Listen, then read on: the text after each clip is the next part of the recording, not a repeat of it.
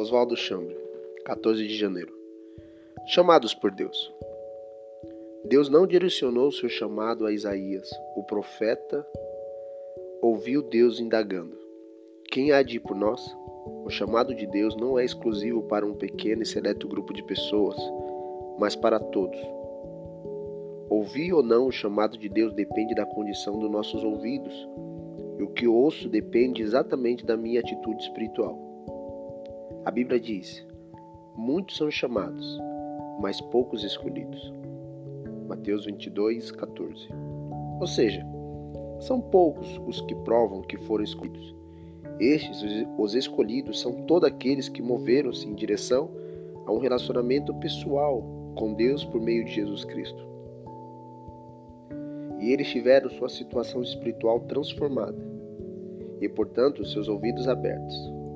Assim, essas pessoas podem ouvir a voz do Senhor continuamente, perguntando: Quem há de ir por nós?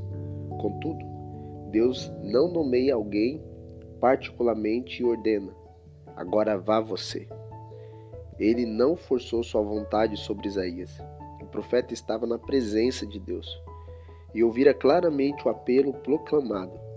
A resposta de Isaías, Isaías é pronunciada em completa liberdade e só poderia ser: Eis-me aqui, envia-me a mim.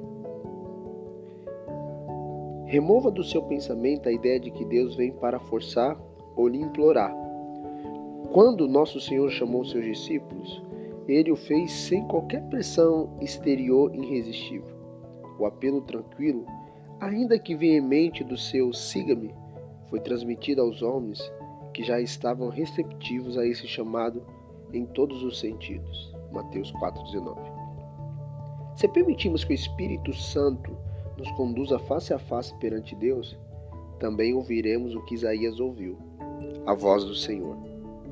E em perfeita liberdade também responderemos: Eis-me aqui, envia-me a mim. Ouvi a voz do Senhor que dizia: A quem enviarei? E quem há de ir por nós? Disse eu: Eis-me aqui envia-me a mim. Tudo para ele. Oswaldo Chame.